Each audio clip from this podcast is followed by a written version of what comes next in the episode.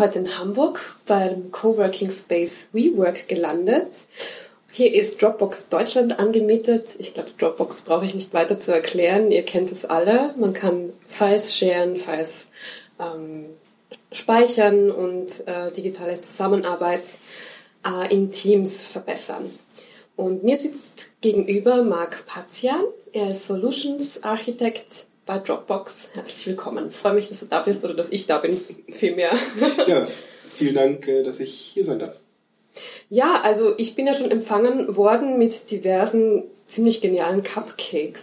Und da sind wir jetzt eigentlich auch schon mittendrin in unserem Gesprächsthema, und zwar der Wir-Kultur.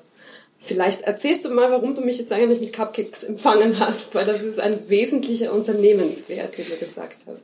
Ja, super gern. Ähm, Dropbox ist eines der wenigen Unternehmen, die ich kenne, wo die Unternehmenswerte nicht nur an der Wand hängen, sondern wirklich jeden Tag gelebt werden und von jedem Mitarbeiter. Und zur Wir-Kultur gibt es eigentlich gleich zwei Unternehmenswerte, die ganz gut dazu passen. Das eine ist unser Unternehmenswert We Not I. We Not I heißt so viel wie, wir machen Dinge eher zusammen und nicht jeder für sich allein. Und der Wert, den du ansprichst, ist unser Wert Cupcake. Und das ist auch tatsächlich mein Lieblingsunternehmenswert. Klingt schon mal sehr köstlich. ist er auch und der ist auch im täglichen Leben total spannend. Also was wir uns gefragt haben, ist, was ist eigentlich ein Cupcake? Ein Cupcake ist nichts anderes als ein Muffin mit Buttercreme obendrauf. Mhm. Und das Spannende am Cupcake ist halt nicht der Muffin, sondern die Buttercreme und vielleicht noch die kleine Himbeere, die man dann ganz oben drauf tut. Und wir haben uns überlegt, was bedeutet das eigentlich für uns als Unternehmen? Also wie, was hat das mit einem Unternehmenswert zu tun? Ne? Wir versuchen einfach Dinge zu tun, die für jemanden anderen sind, der aber gar nicht unbedingt zwingend mitbekommt. Einfach Dinge machen, die man so nicht erwartet. Nicht der Muffin sein, sondern eher die Buttercreme oder noch besser oben die kleine Himbeere drauf. Und ich kann dir gerne eine kleine Geschichte erzählen, ja, die mir persönlich passiert mhm. ist und die den Wert, glaube ich, ganz gut widerspiegelt. Wir hatten einen Anruf vom Fernsehen und zwar von der Sendung mit der Maus. Ja. Die Sendung mit der Maus habe ich, ich als Kind schon geliebt. Eine meiner Lieblingsserien, die möchten gerne einen Erklärfilm drehen zum Thema Cloud. Was ist eigentlich die Cloud? Mhm. Das ist, glaube ich, ein super spannendes Thema für Kinder, was recht abstrakt ist. Und als Beispiel wollten sie gerne Dropbox nehmen und an Dropbox erklären, wie die Cloud funktioniert. Ich gesagt, können wir gern machen. Ich möchte aber mit dem Redakteur einmal kurz sprechen. Vielleicht kann ich ihn noch unterstützen, vielleicht können wir noch was machen. Und dann haben wir telefoniert, wir hatten eine, eine Telefonkonferenz. Und was total interessant war, ist, dass er mir die ganze Geschichte erzählt hat. Und zwar genau so, wie er das auch in der Sendung mit der Maus erzählt. Und mir ist dann aufgefallen, dass es mir total schwer fällt, ihm nicht auch genauso zu antworten, wie in der Sendung mit der Maus. Das, das war, hat er sehr clever gemacht. Ja, absolut. total super. Das war wirklich eines der schönsten Gespräche, die ich jemals geführt habe, weil es wirklich so aus meiner Kindheit, ich kann wirklich mit dem Menschen sprechen, dem ich so oft schon gelauscht habe. Das habe ich natürlich auch meinen Kollegen erzählt, dass das so ein Top-Ereignis für mich war und dass ich das total spannend fand. Mhm. Und drei Tage später hatte ich plötzlich eine kleine Stoffmaus aus der Sendung mit der Maus auf meinem Schreibtisch. Und du hast dich sicher gefragt, von wem? genau. Es lag kein Zettel dabei, gar nichts. Ich habe mich erstmal super gefreut und habe dann nach längeren Fragen rausgefunden, wer mir denn die Maus dahingestellt hat. Und er sagte, hey, du hast dich so drüber gefreut, dass ich dachte, und ich habe die Maus gesehen, ich dachte, die muss ich dir jetzt einfach mitbringen. Und das ist so eine der kleinen Geschichten, die bei uns zum Thema Cupcake passieren. Also dieses Geben uneigennützig, einfach weil man dem anderen eine Freude machen will. Ähm, das, ist, das macht bei euch die Kultur aus. Das, ja, das ist ein ganz großer Teil der Kultur. Mhm. Und ich merke immer wieder, dass sich das halt nicht nur im Unternehmen widerspiegelt, sondern auch bei mir privat, bei unterschiedlichsten mhm. Dingen. Einfachstes Beispiel, wenn ich morgens mit dem Fahrstuhl in den siebten Stock fahre, drücke ich, wenn ich oben bin, wieder aufs Erdgeschoss. Weil logischerweise wollen morgens alle Leute von unten nach oben und nicht andersrum. Kriegt keiner mit, dass ich das mache, aber jeder freut sich, dass unten der Fahrstuhl ist. Und ja. natürlich ist das auch ein Thema, was sich dann bei unseren Kunden widerspiegelt, weil auch für unsere Kunden versuchen wir natürlich, diesen Wert nach außen zu tragen. Jetzt frage ich mich natürlich, das ist äh, total nett und, und, und lobenswert, wenn man, wenn man so für andere mitdenkt und anderen eine Freude macht, aber das ist doch eher auch eher Charaktersache. Also wie kriegt man eine individuelle Charaktereigenschaft in eine Unternehmenskultur hinein? Indem man die richtigen Leute einstellt oder indem man das thematisiert? Ich glaube, es ist eine Mischung von beiden. Also klar wird das bei uns auch thematisiert. Mhm. In dem Sinne, dass, wie gesagt, Unternehmenswerte ähm, reden wir natürlich auch viel drüber und manchmal sagt einfach jemand, oh, das war aber cupcakey. Und schon denkt man okay, wieder dann, drüber nach. Also dann ist es schon so ein geflügeltes ja. Wort oder so ein... Äh Genau, also das spiegelt sich wirklich jeden Tag wieder. Und ich glaube, ein großer Teil ist natürlich auch, wen stellen wir eigentlich ein und wie stellen wir ein und wie läuft unser... Ähm, und wie läuft der Prozess bei uns zum Einstellen von neuen Mitarbeitern? Ich glaube, der ist bei uns schon sehr besonders. Mhm. Das heißt, ähm, um die richtigen Leute einzustellen, muss ich ja auch schauen, dass die auch äh, dementsprechend ticken, dass ihnen dieser Wert natürlich auch wichtig ist und dass jetzt nicht jetzt äh, quasi ein Ego-Schweiner sind und die nur auf sich selber schauen und, und, und auf ihre eigenen Vorteile. Wie macht ihr das denn? Wie findet ihr die Leute? Ja, unser Hiring-Prozess ist, glaube ich, ein wenig außergewöhnlich. Zumindest kannte ich den vorher so nicht. Ich glaube, jeder von uns kennt das man hat ein Gespräch mit einem Personalmenschen aus der Personalabteilung und dann hat man noch ein Gespräch mit seinem Chef, mit seinem zukünftigen. Das sind eigentlich die zwei Gespräche, die man üblicherweise hat. Bei Dropbox ist es ein bisschen anders. Man hat mindestens fünf Gespräche. Fünf Gespräche? Ja, Wahnsinn. manche haben noch ein paar mehr. Das kommt ein bisschen auf die Rolle an. Meine Rolle ist eine Mischung aus Technik und Vertrieb. Ich hatte zehn Gespräche. Zehn Gespräche für ein Unternehmen? Ja. Und, und, und mit, mit, wem hattest du diese Gespräche? Also es ist sehr ungewöhnlich, das habe ich noch nie gehört. ich fand es auch sehr ungewöhnlich und im Nachhinein muss ich sagen, es war ein super toller Prozess.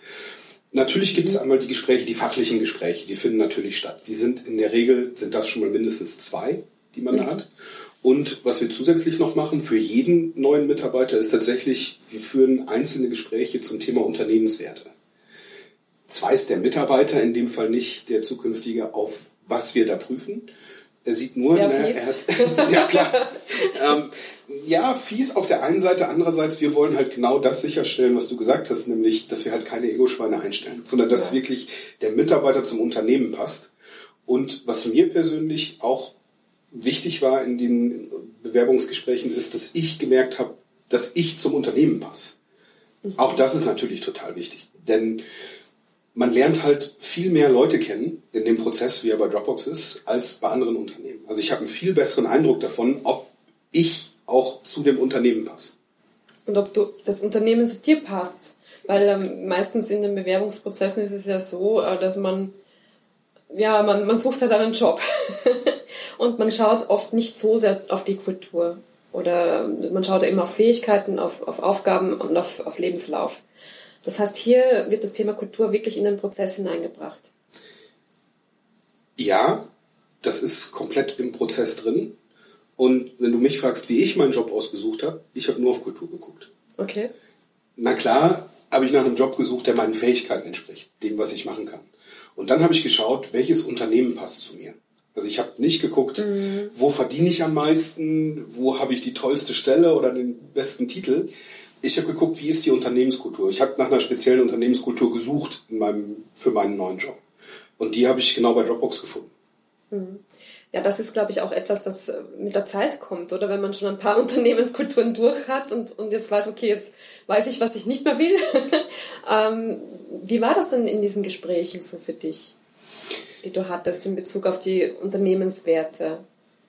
Naja, für mich als Bewerber war das natürlich erstmal nicht ersichtlich, dass ich diese, dass ich auf Unternehmenswerte praktisch gefragt werde. Was für mich total toll war, ich konnte einfach ich sein. Ich mhm. musste auch ich sein. Ich konnte mich auch nicht darauf vorbereiten. Also Blenden ist nicht mehr möglich? Nee, keine Chance. Mhm. Also das, das funktioniert schlicht nicht. Einer der Bestandteile meiner, meiner, meines Interviewprozesses war, eine Präsentation zu geben. Hey, das mache ich seit Jahren, das kann ich schon, da ja. kann ich mich auch super darauf vorbereiten. Ein anderer Punkt war ein Teach and Learn, wo dir ein sehr senioriger Techie ein technisches Thema schildert und du musst es dann zurück erklären. Ja, da kann man sich auch drauf vorbereiten. Auf Fragen zum Thema Kultur kann man sich nicht vorbereiten, da kann man nur ehrlich sein. Und wenn man sich ein bisschen mit dem Unternehmen beschäftigt, weiß man ja, was man will und hat dann auch die Möglichkeit, nicht nur Fragen zu beantworten, sondern auch Fragen zu stellen. Mhm. Und auch meine Fragen bezogen sich viel auf die Unternehmenskultur. Mhm. Das heißt, ähm, durch diesen Prozess, der, finde ich, sehr, sehr intensiv ist, ähm, findet ihr dann schon sehr wohl die, die, richtigen Leute raus. Wie genau wird das denn entschieden? Ja, der Entscheidungsprozess ist, glaube ich, auch nicht so wie in vielen anderen Unternehmen, sondern alle Mitarbeiter, die jemanden interviewt haben, treffen sich zusammen in einer Videokonferenz und es gibt einen ausgebildeten Moderator, also einen Mitarbeiter, der diese Ausbildung zum Moderator hat, der moderiert dann letztendlich die Meinungen zu diesem Kandidaten.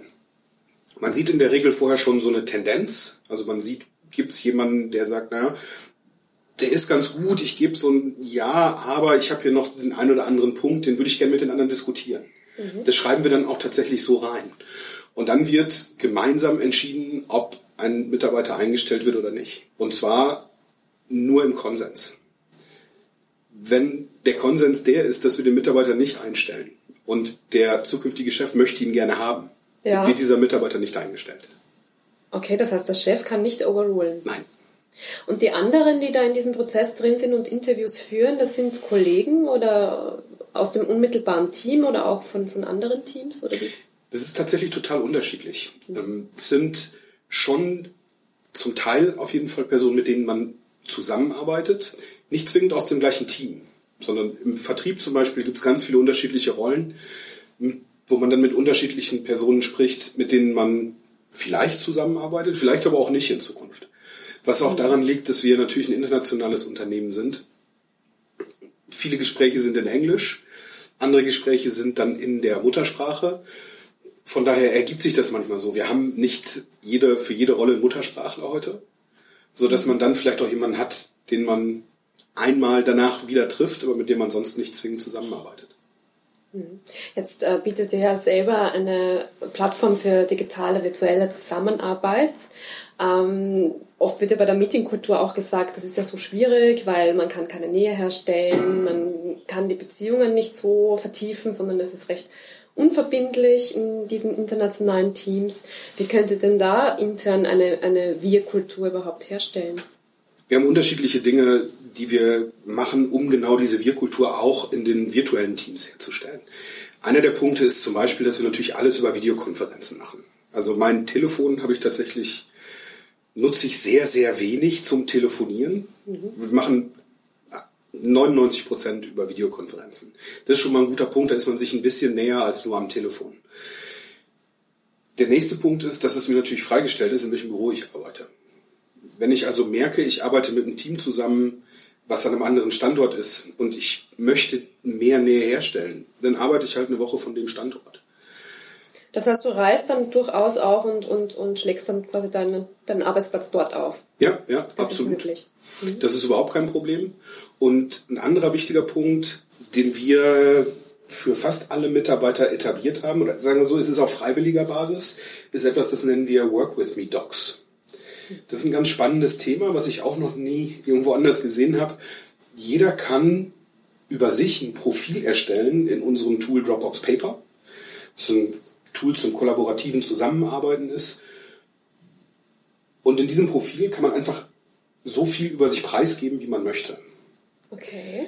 Mein Work with Me Doc ist relativ deutlich und ich sage einfach, wie kannst du jetzt mit mir zusammenarbeiten? Und zwar bevor du mich triffst oder bevor du mit mir eine Videokonferenz hast. Also ein, ein Warning. ja, Warning, einfach so kleine Hinweise. Bei mir ist zum Beispiel ein Hinweis, hey, ich bin üblicherweise morgens relativ früh im Büro Trotzdem werde ich jedes Meeting vor 9 Uhr ablehnen. Okay. Es sei denn, ich brauche es für eine Zeitzonenverschiebung. Ich mag keine Meetings vor 9. Ich komme lieber erst an im Büro und mache dann meine Meetings. Das ist mir wichtig. Deswegen steht das da drin. Da steht auch drin, wie du am besten mit mir kommunizierst. Also Videokonferenzen finde ich super. Ich bin tatsächlich immer noch oldschool. Wenn du eine Aufgabe hast, die ich erledigen sollte, macht sehr viel Sinn, mir die per E-Mail zu schicken und nicht über Slack. Okay. Weil ich immer noch meine E-Mails abarbeite. Die kann ich schön, ich habe das Zero-Inbox-Prinzip bei mir, die kann ich schön wegarbeiten. Da steht aber auch noch sehr viel mehr drin. Also da stehen wirklich auch Dinge über meine Persönlichkeit drin. Und das finde ich extrem wichtig, weil die eine Sache ist Zusammenarbeiten. Jetzt kommen wir zum Thema Nähe. Wir machen bei uns ähm, psychologische Tests auf freiwilliger Basis, die heißen Enneagram. Okay. Du kennst sicherlich unterschiedliche wie DISC oder Meyer-Briggs oder ja, gibt ganz viele. Wir machen Enneagram. Enneagram gibt dann auch unterschiedliche Persönlichkeitsprofile raus und ich zum Beispiel bin ein Typ 2 und Typ 2 ist der Helper. Mhm. Das heißt, ich bin jemand, der immer gerne hilft. Gleichzeitig fällt es mir sehr schwer, Nein zu sagen. Ja, das also, ist leider das, das, die Kehrseite der Medaille genau. dann. Deswegen ja. steht genau das in meinem Work With Me Doc, dass ich ein Helper bin ne, und dass ich schwer Nein sagen kann. Da steht aber das auch, steht drin, auch drin. Ja, ja, natürlich steht das da drin. Und das Wichtigste, was aber drin steht, ist, wenn ich Nein sage, heißt das Nein.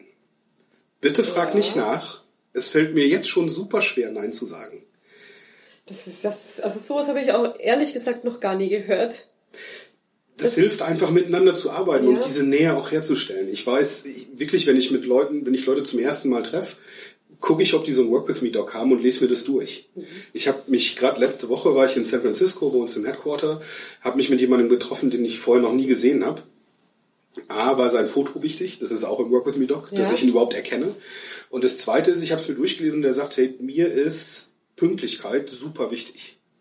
Selbstverständlich war ich fünf Minuten vor unserem Termin bei unserem Treffen. Ja. ja. Aber das, das finde ich ziemlich genial, muss ich ehrlich sagen, weil ähm, es ganz eine andere Herangehensweise ist, wie wir mit unseren Arbeitszielen auch umgehen.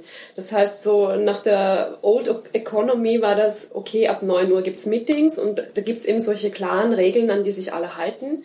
Und das hier klingt mir jetzt sehr individualisiert. Das heißt, ähm, gibt es dann auch tatsächlich diesen Freiraum, dass man sagen kann, okay, ich arbeite lieber so und so und Absolut. Also der andere kann sich dann auch darauf einstellen. Ja, das gilt für Arbeitszeiten, das gilt für meine Arbeitsweise, mit welchen Tools arbeite ich am liebsten, wie möchte ich Informationen aufbereitet bekommen. Ich arbeite aktuell in meiner Rolle sehr viel mit den USA zusammen. Mhm. Deswegen ist es super wichtig, dass da drin steht, hey, dienstags und donnerstags arbeite ich vormittags nicht und dafür abends bis Mitternacht, weil ich einfach die US-Zeit brauche. Ich muss mich mit mhm. den Kollegen abstimmen. So kommt eigentlich automatisch eine individualisierte Arbeitszeit und ich kann ja schlecht von morgens acht bis abends zwölf arbeiten. Mhm. Von daher nehme ich mir dann auch den Freiraum, dass ich dann entweder am gleichen Tag oder am nächsten Tag später anfange. Ähm, das klingt total super, aber andererseits denke ich mir, äh, ist es ja auch gar nicht so einfach. Ja, das ist jetzt, wenn ich mit ähm, ein paar Kollegen zusammenarbeite, da schaue ich dann in dieses Doc rein und da merke ich mir das dann auch, wie ihre Vorlieben sind vielleicht. Aber wenn ich dann immer wieder mit neuen Leuten arbeite, und das wird ja wahrscheinlich auch der Fall sein, immer wieder neue Projekte, neue Menschen in verschiedenen Teilen der Welt, wie kann man denn das dann noch überblicken? Oder schaust du immer kurz davor, bevor du dieses Meeting hast, in dieses Doc rein? Für mich ist die erste Frage, ist es ein 1 zu 1 oder spreche ich mit mehreren Leuten gleichzeitig? Mhm. Mit mehreren Leuten gleichzeitig schaue ich nicht in alle Profile zwingend mhm. rein. Weil dann ist man eh in der Gruppendynamik und da ergeben sich viele Dinge automatisch. Ich schaue vielleicht dann nach dem Meeting rein, wenn ich Dinge im Meeting nicht verstanden habe. Also wenn ich, wenn jemand nicht so reagiert hat, wie ich das erwartet habe, zum Beispiel, auf ein Thema. Dann schaue ich im Nachhinein in das Work With Me Doc und gucke, ob das eventuell ein Thema ist, was einfach bei dieser Person so ist. Wenn ich eins zu eins habe, schaue ich immer vorher in die Work With Me Docs, um einfach zu wissen, bei neuen Personen, wie können wir miteinander arbeiten. Und dazu kommen die kulturellen Unterschiede, mhm. die man eh schon hat. Ne? Also mit unserem Team in Japan rede ich anders als mit den Kollegen in Tel Aviv, als mit den Kollegen in den USA, weil es einfach kulturelle Unterschiede gibt und die sind, es ist super wichtig, die dann auch zu beachten natürlich. Und wird dieses Tool auch äh, in den Kulturen genutzt? Ja. Oder ist es sehr unterschiedlich? Das wird durch die Bank in allen Kulturen genutzt. Es ist, wie gesagt, ein freiwilliges Ding. Man mhm. muss das nicht machen. Mhm. Jeder darf das gerne machen und ich ermuntere immer jeden, das dann auch zu tun, weil es einfach hilft im Umgang miteinander. Mhm. Und ich nehme auch an, es hilft bei der, bei der Selbstreflexion, auch wenn ich diese Dinge äh, überhaupt reingebe, weil man ja wieder nachdenken muss, was ist mir eigentlich wichtig. Oh ja, absolut. Das fängt schon an eigentlich mit dem Enneagram-Test, wenn man seine Ergebnisse kriegt und dann logischerweise selbst reflektiert auf das, was man ist. Und wenn man das dann in das Work With Me Doc einträgt, mhm. reflektiert man natürlich nochmal mehr und überlegt auch, wie viel von mir selbst gebe ich denn jetzt eigentlich preis. Mhm. Das ist, ich glaube, in der deutschen Kultur sehr ungewöhnlich. Mir persönlich hilft es total und deswegen gebe ich auch gern viel von mir preis in diesen. Dokumenten. Gut, man kann natürlich ähm, auch das so sehen, dass man, man sagt, okay, das, das, könnte vielleicht auch missbraucht werden, dieses Wissen über mich oder wie auch immer. Ähm, ja. Dropbox ist ein total transparentes Unternehmen. Wenn man für Dropbox arbeitet, sind wirklich Informationen in der Regel sehr frei zugänglich. Und ein anderer Unternehmenswert von uns, der auch extrem wichtig ist, unser Unternehmenswert Nummer eins, ist Be Worthy of Trust. Was bedeutet das? Das bedeutet für uns, wir vertrauen einander und wir arbeiten vertrauenswürdig. Mit allen Informationen, die uns zur Verfügung stehen, gehen wir vertrauenswürdig um. Das heißt, ich würde mich jetzt nicht hier hinsetzen und mit dir über das Work with Me Doc des Kollegen sprechen. Ja. Ne, das wäre einfach gegen diesen Wert Nummer eins. Und der Wert ist nicht nur wichtig im Umgang miteinander, sondern natürlich bei einer amerikanischen Cloud Company geht der noch sehr viel weiter, weil dieses mhm. Vertrauen wollen wir uns erarbeiten. Wir wollen immer wieder zeigen, dass wir vertrauenswürdig sind gegenüber uns intern und auch gegenüber unseren Kunden und Lieferanten. Wie wirkt sich das denn auf die Kunden jetzt zum Beispiel aus, eure Wir-Kultur und diese Kultur des Gebens auch, diese Cupcake-Kultur? Ganz ehrlich, das kommt super an. Das, äh, ich gebe dir ein Beispiel. Wenn wir einen größeren Kunden haben, der einen Dropbox Rollout macht von Dropbox Business, machen wir gerne Dropbox Day. Also wir fahren hin mit zwei, drei Leuten, gehen vor Ort zu dem Kunden und haben dann da praktisch vielleicht in der Lobby oder im Empfangsbereich einen großen Stand, wo wir dann erstmal als Ansprechpartner natürlich da sind, wenn jemand Fragen hat, wo wir aber auch kleine Giveaways mitbringen. Mhm. Ist jetzt nicht zwingend der Kugelschreiber, sondern ist vielleicht auch mal ein co-gebrandetes T-Shirt. Mhm. Ja, Kundenname, ein kleines Herz und Dropbox. Okay. Ja, also das sind so Sachen, ja, oder andersrum, je nachdem. Ähm, das sind so Dinge, die wir einfach mitbringen, wo wir Dinge geben und die uns total viel Spaß machen. Und ich habe bei solchen Veranstaltungen die tollsten Sachen wirklich schon erlebt, wo für uns ist es relativ normal, wenn junge Leute dann zu uns anstand kommen, die sie vielleicht so gerade aus der Ausbildung raus sind. Und gerade im Maschinenbau war das so ein Thema. Die haben gesagt, oh, endlich führen wir Dropbox ein, super gut, super toll. Da kamen aber auch dann Leute, die vielleicht ein bisschen älter als 50 sind und die gesagt haben, hey, was ist denn Dropbox überhaupt? Ich verstehe das gar nicht. Mhm. Und wenn wir dann anfangen, das zu erklären, nicht das Produkt, sondern was man damit tun kann und wie das für den Einzelnen individuell seine Arbeit verbessert und vereinfacht, dann macht's in der Regel Klick und dann kommen natürlich auch Leute vorbei, die einfach nur das T-Shirt haben wollen. Aber das ist okay, da können wir mit umgehen. Okay. Jetzt hast du viel über die Wir-Kultur erzählt. Wie wirkt sich denn das auf die Meetingkultur aus? Oder habt ihr da auch spezielle Ansätze? Ja, auch bei der Meetingkultur gibt es natürlich so ein paar Dinge, die bei uns vielleicht ein bisschen anders sind. Ganz wichtig ist, dass Meetings bei uns kurz und knackig sind und immer einen Sinn haben. Und ich als Teilnehmer muss verstehen, warum ich da bin und welchen werthaften Beitrag ich zu diesem Meeting leisten kann. Wenn mir das nicht klar ist und schon aus der Einladung ersichtlich wird, lehne ich Meetings ab. Mhm. Ganz einfach. Also man muss mir schon erklären, warum ich in ein Meeting kommen soll. Jeder hat nur eine begrenzte Zeit. Deswegen ist das wichtig, dass man dann wirklich auch einen Beitrag liefern kann. Das gleiche gilt, wenn ich das während des Meetings feststelle.